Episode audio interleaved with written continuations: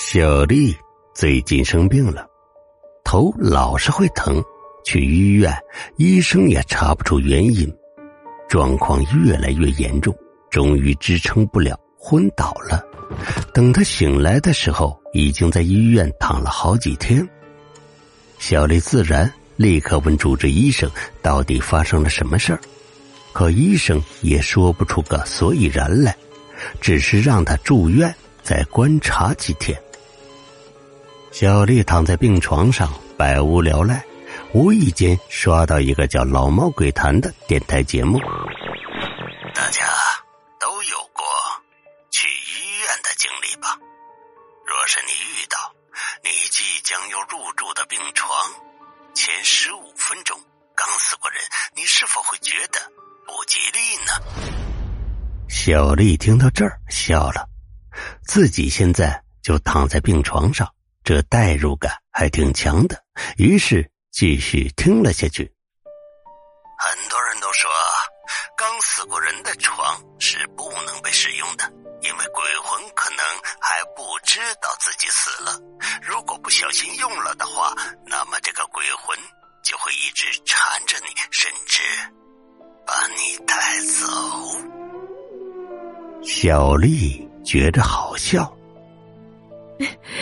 医院经常有床位紧张的问题，如果是这样的话，岂不是很多床都不能用了？那他们要准备多少张床才够用啊？别傻了！没想到小丽话音刚落，桌子上装着水的水杯没来由的突然破掉，水和玻璃碎片到处都是。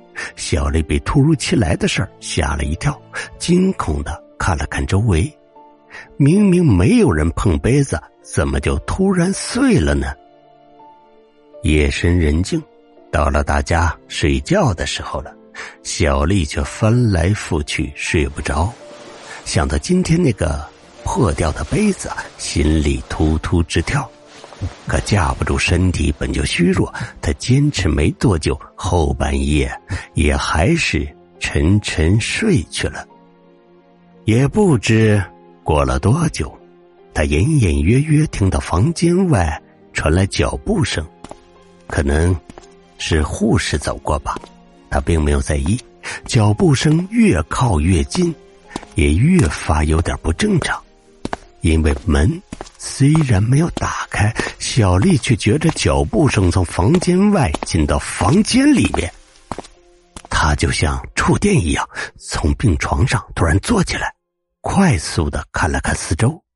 一点发现都没有，小丽心中不安的感觉越发强烈，但她不愿自己吓自己，就准备躺回去睡觉。还没躺下，就觉得身体逐渐升高。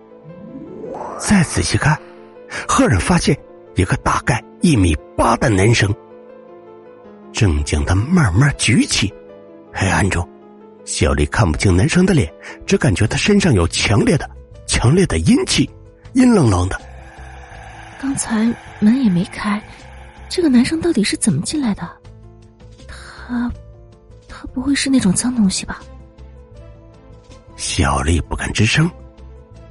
难道这就跟《老猫鬼谈》里说的那样，是之前死在这张病床上的人，鬼魂回来作乱了？